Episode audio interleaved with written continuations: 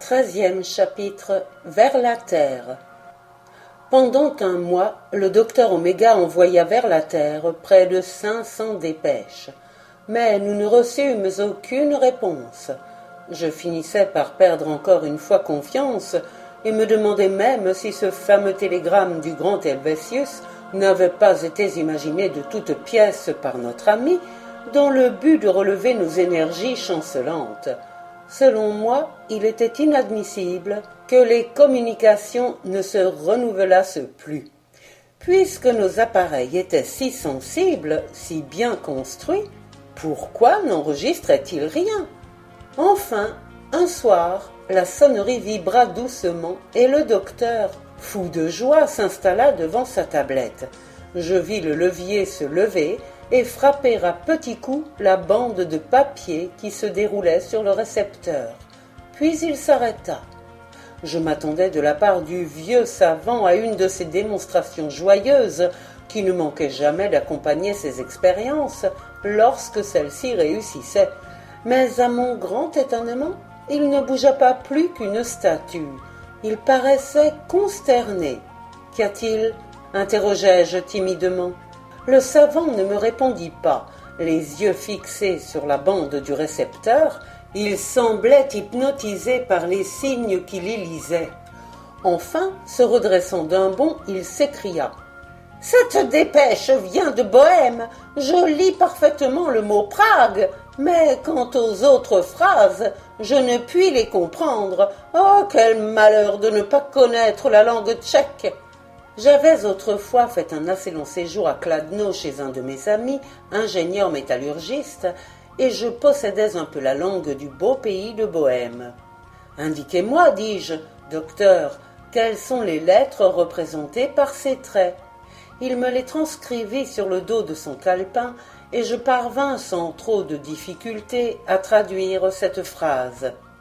Vous prétendez être dans la planète Mars. Seriez-vous mais bien que je m'y appliquasse avec ardeur, je ne pus interpréter le reste de la dépêche. Nous reçûmes ensuite d'autres communications qui demeurèrent pour nous incompréhensibles. Il y avait parfois des intermittences fréquentes dans ces transmissions télégraphiques et, comme je m'en étonnais beaucoup, le docteur m'expliqua que nos messages ne parvenaient point toujours dans les régions habitées et cela à cause de la position relative de Mars et des modifications constantes de la surface du globe terrestre. Enfin, une nuit, il nous arriva une communication très nette, très précise, signée encore une fois du nom d'Helvétius. Voici ce que disait le grand savant anglais. Est reçu dépêche, apprends avec plaisir qu'être dans Mars. Pourquoi revenez-vous pas Ami très inquiet. À ce mot d'ami, le docteur Oméga se prit à sourire. Des amis? Mais il n'en avait jamais eu. Il n'avait jusqu'alors rencontré sur son chemin que des gens qui le traitaient de fou, qui riaient de sa mise extravagante, ou des confrères envieux qui s'efforçaient toujours de le rabaisser et ne s'occupaient de lui que pour critiquer ses découvertes. Et voilà maintenant qu'il avait des amis, bien plus, ses amis étaient inquiets. Ils attendaient avec impatience, peut-être avec angoisse, son retour sur la terre. D'autres que le docteur Oméga se fussent grisés, mais ce vieillard était trop sceptique pour s'illusionner. Très calme, il laissa tomber cette phrase qui résumait assez bien, en son laconisme brutal, le cas qu'il faisait de ses subites protestations d'amitié. Réussissez, vous aurez beaucoup d'amis. Échouez, vous serez seul. C'est un peu la pensée d'Ovide que vous nous servez là, fis-je remarquer. Le savant sourit et me prenant les mains m'attira vers lui en disant J'exagère, monsieur Borel, car même si j'avais échoué, je sais que je n'aurais pas été seul. Puisque vous et Fred me restiez, vous êtes les deux seuls amis qui comptiez dans ma vie. Quant aux autres, ce sont des quantités négligeables. Enfin, vous devez être heureux quand même d'avoir bouleversé de fond en comble cette loi de la gravitation que l'on croyait immuable. Vous avez dépassé Newton, vous êtes le plus grand homme. Le docteur m'arrêta. Attendez, dit-il, que nous soyons revenus en France pour m'encenser. Alors vous croyez que vous retournerez sur la terre? J'en suis sûr. Cependant, la répulsite, on nous en fournira. Mais qui? Helvétius Je fis un bond en arrière. Voyons, m'écriai-je, vous plaisantez. Cette découverte, vous seul en connaissez le secret. Le docteur sourit avec indulgence. Il me suffira, répondit-il, d'en envoyer télégraphiquement la formule. Et vous croyez qu'on pourra, grâce à une simple formule, reconstituer exactement ce métal merveilleux J'en suis sûr. Et tenez, je vais immédiatement expédier sur Terre des messages très précis dans lesquels je livrerai ma découverte. Je m'étais bien promis de ne la faire reconnaître que dans mon testament, mais il n'y a pas à hésiter, il le faut. Et pendant dix jours le docteur lança dans l'espace près de deux cents télégrammes, dont je me rappelle parfaitement la rédaction, moins celle, très compliquée, de la formule de la répulsite. Sommes prisonniers dans Mars à cent milles au sud des mers de glace. Cosmos détruit. Construisez nouveau cosmos avec enveloppe répulsite et venez à notre secours. Voici formule. Oméga. Ces messages expédiés, le docteur se frotta les mains et nous dit Maintenant, mes amis, nous n'avons plus qu'à attendre. Sur les deux cents télégrammes, il est impossible qu'il n'y en ait pas un qui soit reçu et compris.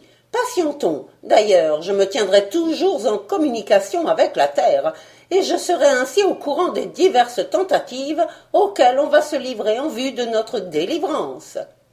Ce soir-là, je m'endormis presque rassuré, et je fis des rêves délicieux. Nous étions revenus sur le globe terrestre.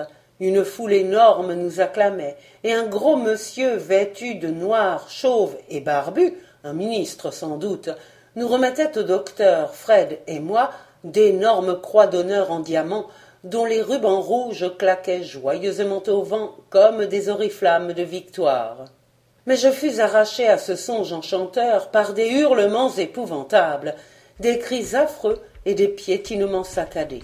Me levant d'un bond, j'allumai une petite lampe portative et sortis de ma case métallique.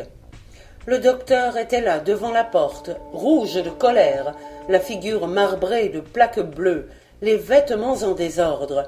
D'un œil voilé de larmes, il contemplait les restes de son télégraphe sans fil.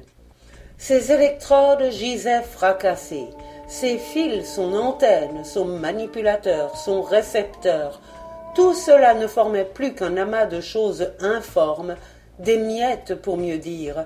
Le désastre était complet, irréparable.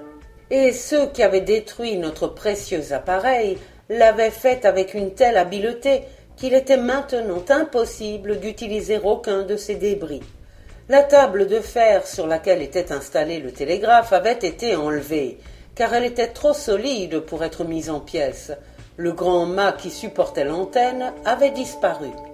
Nos gardiens, ces hideux mégalocéphales que nous traitions en amis, étaient, à n'en pas douter, les auteurs de ce méfait. D'ailleurs, leur attitude étrange, embarrassée, les trahissait. Au lieu de se tenir devant notre case, comme ils avaient l'habitude de le faire chaque nuit, ils s'étaient réfugiés dans un coin et nous observaient sournoisement.